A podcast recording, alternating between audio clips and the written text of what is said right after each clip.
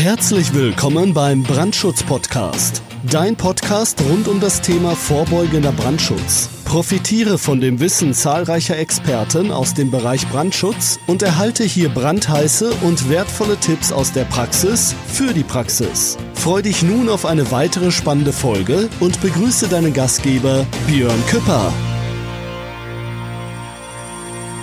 Ja, hallo und herzlich willkommen zu einer weiteren Ausgabe vom Brandschutz-Podcast. Heute möchte ich mich über das Thema baulichen Brandschutz unterhalten. Und das mache ich nicht alleine, sondern ich habe mir wieder meinen Freund und Geschäftspartner Donato Moro eingeladen. Donato, schön, dass du da bist. Herzlich willkommen. Hallo Björn. Genau, und wir hatten ja schon in der vergangenen Folge ähm, ja über das Thema Gesetzeslagen gesprochen, wie die ganze sogenannte Gesetzespyramide aufgebaut ist. Und ja, dann haben wir ja gemerkt, dass das Thema baulicher Brandschutz natürlich auch auf ein paar Gesetzesgrundlagen beruht und haben gedacht, komm, wir machen noch mal eine eigene Folge dazu und wollten heute noch mal so ein bisschen ins Detail gehen zum baulichen Brandschutz. Ja, Donato, würde ich sagen, steigen wir direkt ins Thema ein, oder? Gerne, Björn. Okay, Thema baulicher Brandschutz, Donato. Was steckt da eigentlich hinter? Was dahinter steckt, gute Frage. Im Endeffekt, ähm, als Brandschutzbeauftragter ist das schwierig nachzuvollziehen. Baulicher Brandschutz be beschäftigt sich eigentlich mit den Objekten oder mit den Gebäuden, noch bevor die entstehen oder entstanden sind und zwar in der Planung halt. Das heißt halt, wir müssen uns halt anschauen, bauen wir gerade halt einen Hühnerstall im Garten dann kann man halt mal nachschauen. Mein Hühnerstall ist zweimal zwei Meter. Dann guckt man in die Landesbauordnung. Für ein Gebäude, was zweimal zwei Meter ist, benötigt man keinen, äh, keinen Antrag bei der Baubehörde. Das heißt, wenn man dann keinen Antrag bei der Baubehörde braucht, also keine Baugenehmigung, dann müssen wir dort auch nichts sicherstellen an dem Brandschutz. Ja. Geht jetzt aber los mit, äh, mit einem Einfamilienhaus. Das ist die Gebäudeklasse 1. Das heißt, spätestens dann muss man halt einem, von dem Bauamt, dem Bauamt Bescheid sagen, liebes Bauamt, ich möchte hier bauen. Ich reiche dann diverse Dokumente ein mit dem Architekten. Und dann ist hier halt geregelt in der Landesbauordnung, die halt auch nur für das jeweilige Bundesland gilt, welche Anforderungen dieses Gebäude erfüllen muss. Unter anderem auch dem baulichen Brandschutz. Hier wird geregelt, wie dann dieses Gebäude halt äh, zu erbauen ist in Sachen Brandschutz. Mhm. Okay, also das waren ja jetzt schon ein paar Punkte in deiner Aussage. Also klar, als allererstes muss ich äh, mal schauen, wo befinde ich mich gerade. Klar, durch den Föderalismus geschuldet haben wir natürlich oder hat jedes Bundesland natürlich auch seine eigene Landesbauordnung. Und du hast gesagt, es kommt natürlich auch immer darauf an, was du da gerade bauen möchtest, welche Größe das Ganze hat. Und ähm, ist es nur für einen Neubau, Donato? Wie sieht's denn aus mit zum Beispiel einem Bestandsbau, den ich umbauen möchte? Also bei einem Bestandsgebäude ist es so, man darf halt äh, den Bürgern keinen Strick drehen, wenn die sich halt heute vor 40 Jahren an die, an die gültige Gesetzesprechung gehalten haben. Das heißt halt, das Gebäude, was vor 40 Jahren gebaut worden ist, wurde damals so genehmigt.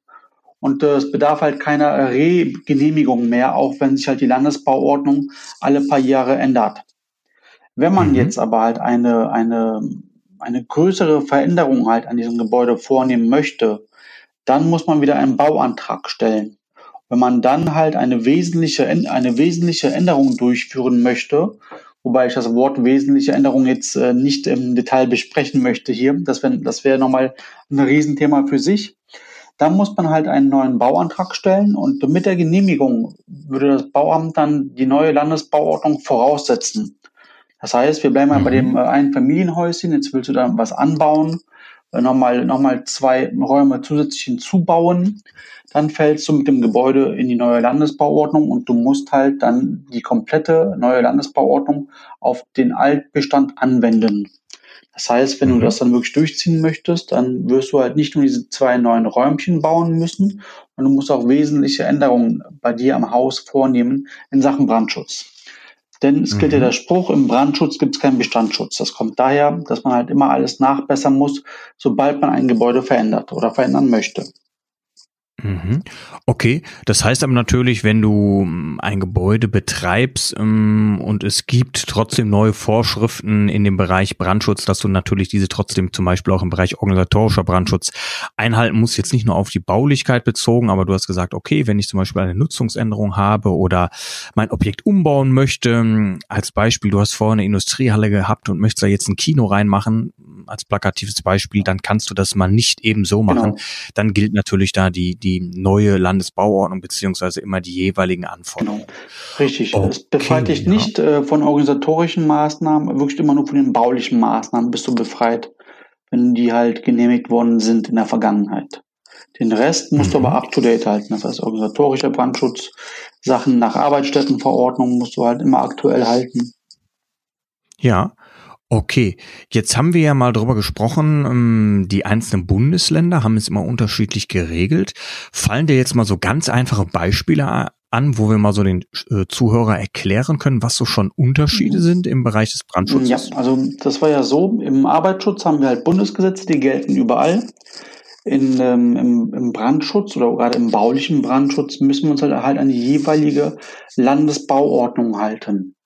Das heißt, hier ja. ist halt der Brandschutz in NRW oder Nordrhein-Westfalen anders als in Bayern. Ein Beispiel wäre halt mhm. hier in Nordrhein-Westfalen ein Fenster, was dazu genutzt werden kann als zweiter Rettungsweg, muss hier die Maße 1,20 mal 90 Zentimeter haben.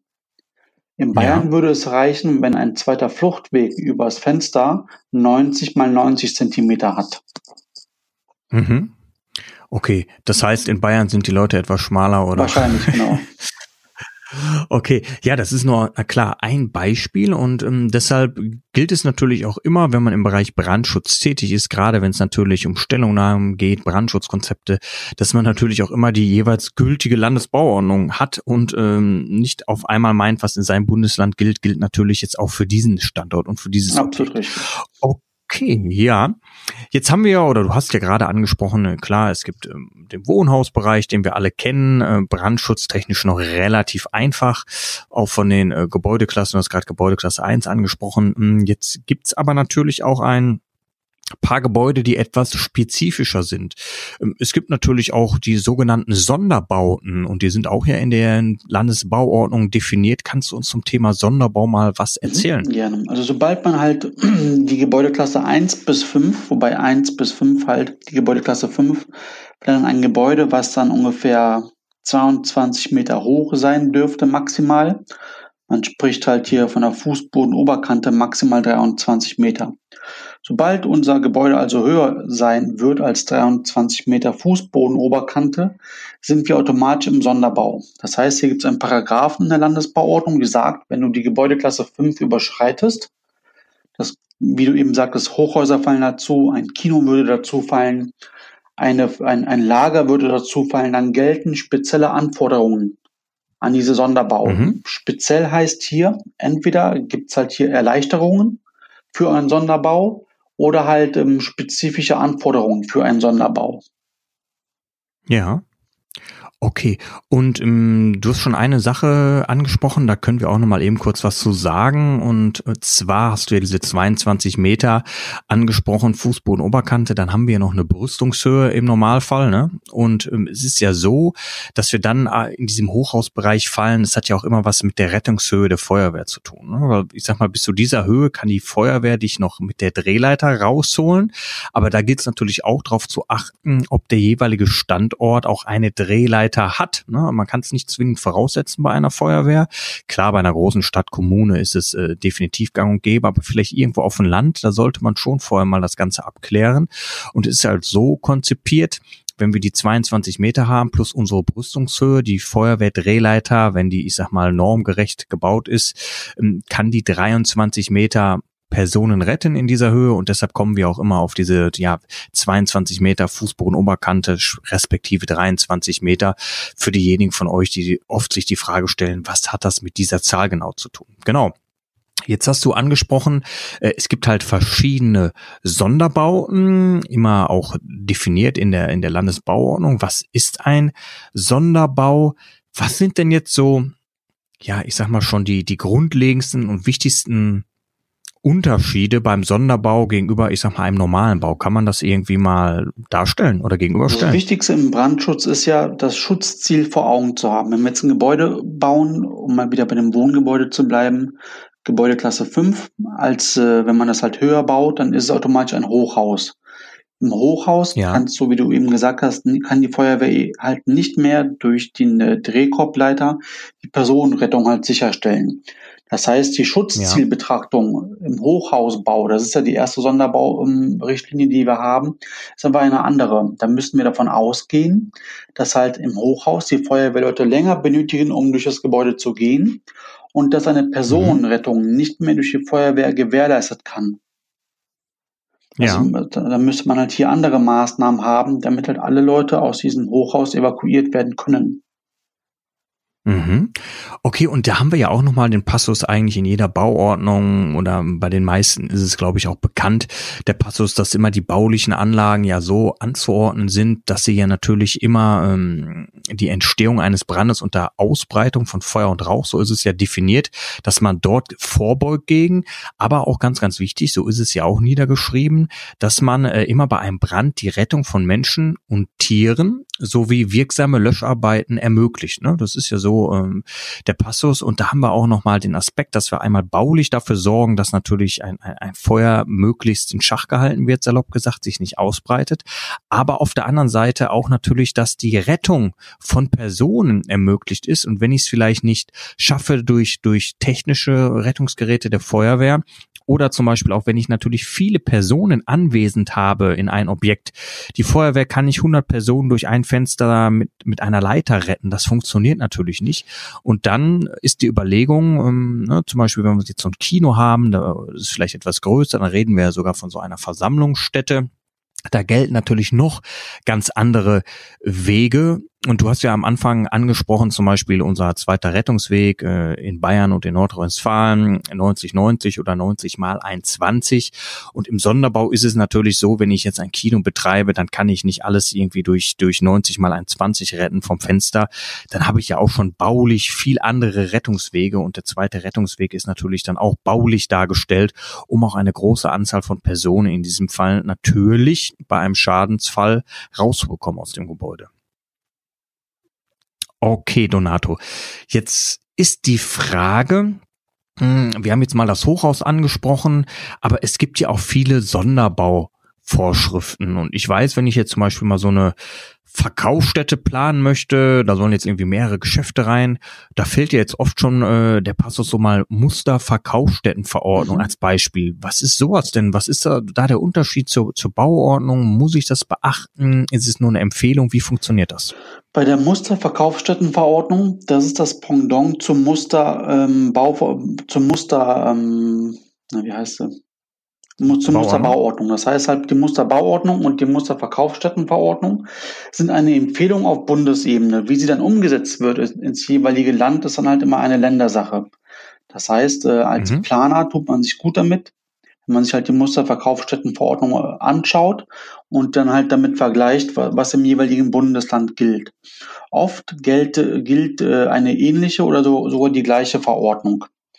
Das heißt aber, wenn wir jetzt eine Mhm. Verkaufsstätte ähm, planen möchten oder eine betreiben, dann müssen wir halt schauen, ob wir halt ähm, in die Versammlungsstätten, auch in die Verkaufsstättenverordnung auch halt kommen mit unserem Sonderbau. War das klar? Ja, okay. Mhm.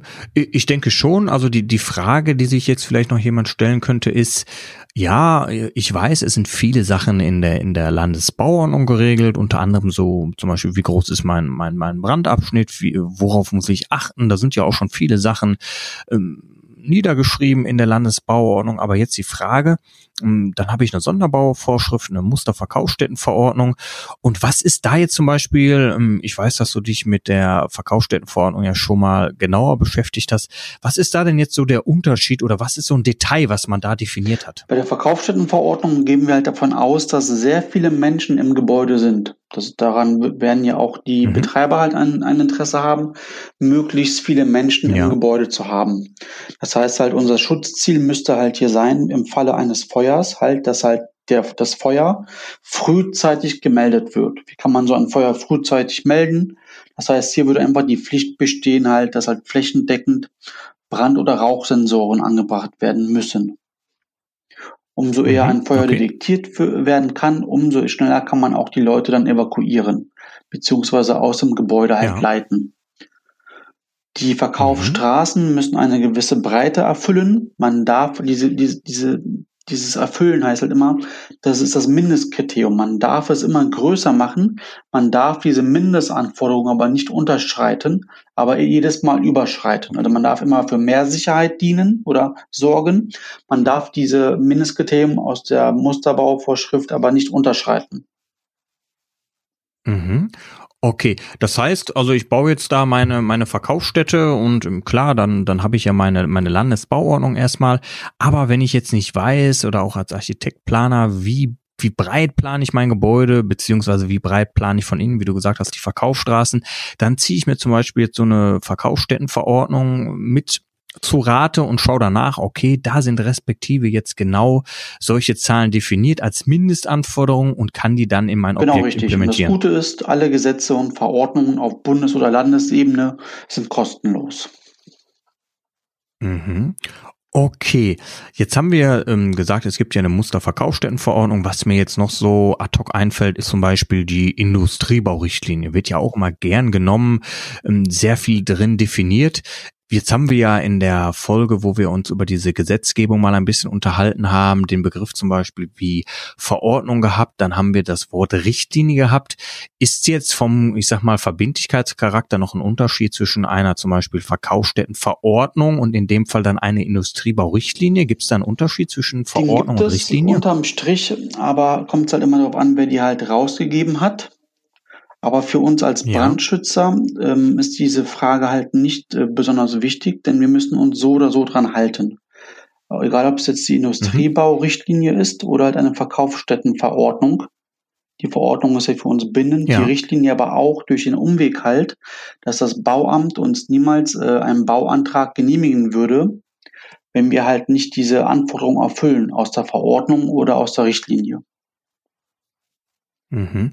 Okay, und klar, Industriebaurichtlinien, da haben wir auch definiert, ich sag mal, ne, ähm, wie groß kann ich salopp gesagt das Objekt bauen, indem ich folgende Ausstattung implementiere. Ne? Dann, dann wissen wir ja auch vollflächig BMA, dann eventuell Löschanlage und dementsprechend ist es ja auch definiert, wie groß ich zum Beispiel äh, mein Objekt bauen kann. Und genau, das ist nochmal in der, in der Richtlinie. Okay. Die, du hast ja angesprochen, die Landesbauordnung findet man logischerweise auch überall im Internet. Es gibt eine bekannte Musterbauordnung, die ja immer von der von der AGEBau quasi rausgebracht wird. Ne, das ist, glaube ich, so, eine, ja, so ein Zusammenschluss ne, der, der einzelnen genau. ja, Bundesländer, genau. Und da überlegt man halt, wie kann man das ja niederschreiben, was kann man so quasi als als Beispiel vorangeben, mit zur Hand geben und dann die jeweiligen Bundesländer nehmen das meist als Grundlage und bauen daraus quasi ihre eigene genau. ja, Landesbau. Die Berliner zum Beispiel übernehmen das immer eins zu eins. Andere Bundesländer passen die halt an oder mhm. passen sie halt an. Ja. Ja. Mhm. Okay. Und klar, die, die Richtlinien oder Verkaufsstellenverordnung, Industriebaurichtlinien, die kann ich ja auch immer ähm, schauen. Ähm, das heißt, du hast aber gesagt, es gibt ähm, zum Beispiel bei den Verkaufsstätten, klar, die Musterverkaufsstättenverordnung, aber es gibt auch nochmal länderspezifisch auch eine genau, Verkaufsstättenverordnung. Muss halt im Land, im Bundesland selber umgesetzt worden sein. Mhm. Fallen dir irgendwelche Verordnungen ein, die man, also du hast gerade gesagt, bei der bei der Musterbauordnung in, in Berlin hat man die eins zu eins übernommen. Fällt dir irgendwas ein, wo man das auch zum Beispiel bei einer Verkaufsstättenverordnung gemacht hat, wo man die einfach die Musterverkaufsstättenverordnung übernommen hat? Hast du da was? Gerade ähm, nicht generell. Als Planer fängt man halt immer an mit den Musterverkaufsstättenverordnungen und schaut dann halt, wie es sich im Bundesland mhm. verhält. Ja. Okay, also da sehen wir nochmal hm, jetzt relativ kompakt auch. Das, das Thema ist natürlich trotzdem fundamental wichtig, gerade wenn ich mich mit dem Thema Brandschutz befasse. Was, was gilt jetzt eigentlich? Auf, auf welcher Ebene reden wir eigentlich? Ne, reden wir jetzt irgendwie über, über ein Landesgesetz zum Beispiel? Und deshalb ist natürlich wichtig, dass wir gerade beim baulichen Brandschutz auch wissen, natürlich als Brandschützer, wo das Ganze geregelt ist, wo die Unterschiede sind ne, zum, zum jeweiligen Standort, zum jeweiligen Bundesland und dass es natürlich dann auch noch ja spezifischere ja, Richtlinien oder auch Vorgaben gibt, wie zum Beispiel Verkaufsstättenverordnung, Industriebaurichtlinie, was wir da noch alles haben. Ja gut, Donato, also ich denke, das war jetzt nochmal schön kompakt und informativ. Äh, einen kleinen Überblick zum Thema baulichen Brandschutz? Hast also, du noch wenn man mal, wenn wir mal bei der Verkaufsstättenverordnung bleiben, wenn man die aufmachen würde, würde halt drinstehen, in den ersten paar in den ersten paar Absätzen würde halt immer, ist halt immer definiert, wann diese Verordnung gilt. Bei der Verkaufsstätte würde zum Beispiel stehen, die Verkaufsstättenverordnung gilt erst ab 2000 Quadratmeter Bruttofläche. Dann sind wir hier nämlich im geregelten ja. Sonderbau. Wenn wir aber ein, eine Verkaufsstätte jetzt betreiben möchten, wie der typische Discounter, der ist halt 1800 Quadratmeter ähm, groß nur, der fällt dann in den, in den ungeregelten mhm. Sonderbau. Mhm. Das heißt also, nur weil ich diese diese Größe nicht erreiche, kann ich jetzt äh, nicht sagen, auch ich bin gar kein Sonderbau, weil äh, ich bin ja jetzt nicht bei 2000 Quadratmeter, genau. sondern bei bei 1900. Äh, das das das möchtest du damit sagen. Okay, das heißt, da haben wir nochmal den Unterschied, gut, dass du es ansprichst. Hm, ich sag mal, einen geregelten Sonderbau und einen ungeregelten Richtig. Sonderbau in diesem Fall, ne? Das heißt, würde man sich dann auch im Bereich der Verkaufsstätte ähm, sagen, okay, ihr seid ein ungeregelter Sonderbau, würde man dann auch ähm, die, die zum Beispiel Musterverkaufsstättenverordnung Muss nicht unbedingt. Bei ungeregelten Sonderbauten ist es halt immer Sache des, äh, des Brandschutzkonzeptes, wie halt hier argumentiert wird. Und das ja. beste Argument oder das, was halt dem, oder das, was halt das Schutzziel erfüllt, wird auch vom Bauamt dann akzeptiert. Generell hält man sich aber äh, mhm. ähnlich an die Verkaufsstättenverordnung, um halt auch dort halt das hohe Schutzziel ja. ähm, auch erreichen zu können. Mhm. Ja, prima. Gut, dass du nochmal diesen Hinweis gegeben hast. Ja, perfekt, Donato. Dann würde ich sagen, sind wir doch schon mit dieser Folge eigentlich relativ knackig durch. Und äh, dann danke ich dir erstmal vielmals, dass Gerne, du dir Zeit genommen hast. Und ähm, ich glaube, dass das Thema Brandschutz ist ja noch ähm, ja so komplex und wir werden in Zukunft noch mal die ein oder andere Folge miteinander aufnehmen. Und ja, für dich jetzt als Zuhörer, wenn dir doch dieses Format des Brandschutz-Podcasts gefallen hat, dann abonnier uns doch einfach auf den gängigen Formaten, hinterlass vielleicht auch einfach mal eine Bewertung. Die Bewertung hat den Vorteil, dass wir ein bisschen mehr Sichtbarkeit erreichen und dementsprechend natürlich auch immer mehr Leute mit dem Thema Brandschutz erreichen und so natürlich auch immer mehr Nutzen bieten können. Sonst geh einfach mal auf die Webseite brandschutz-podcast.de. Dort kannst du dich auch mit uns vernetzen, kannst ein paar Fragen stellen, die wir dann gerne auch in den nächsten Folgen für dich beantworten werden. Also schön, dass du auch diesmal wieder dabei gewesen bist. Wir hören uns in der nächsten Folge. Bis dahin, Danke. lass Tschüss. nichts anbrennen und pass auf dich auf. Das war es auch schon wieder für heute beim Brandschutz-Podcast. Wenn dir diese Show gefällt, dann abonniere uns doch einfach, damit du keine weitere Folge mehr verpasst. Und sag ruhig allen anderen Bescheid, die auch noch von diesem brandheißen Wissen profitieren könnten. Bis bald!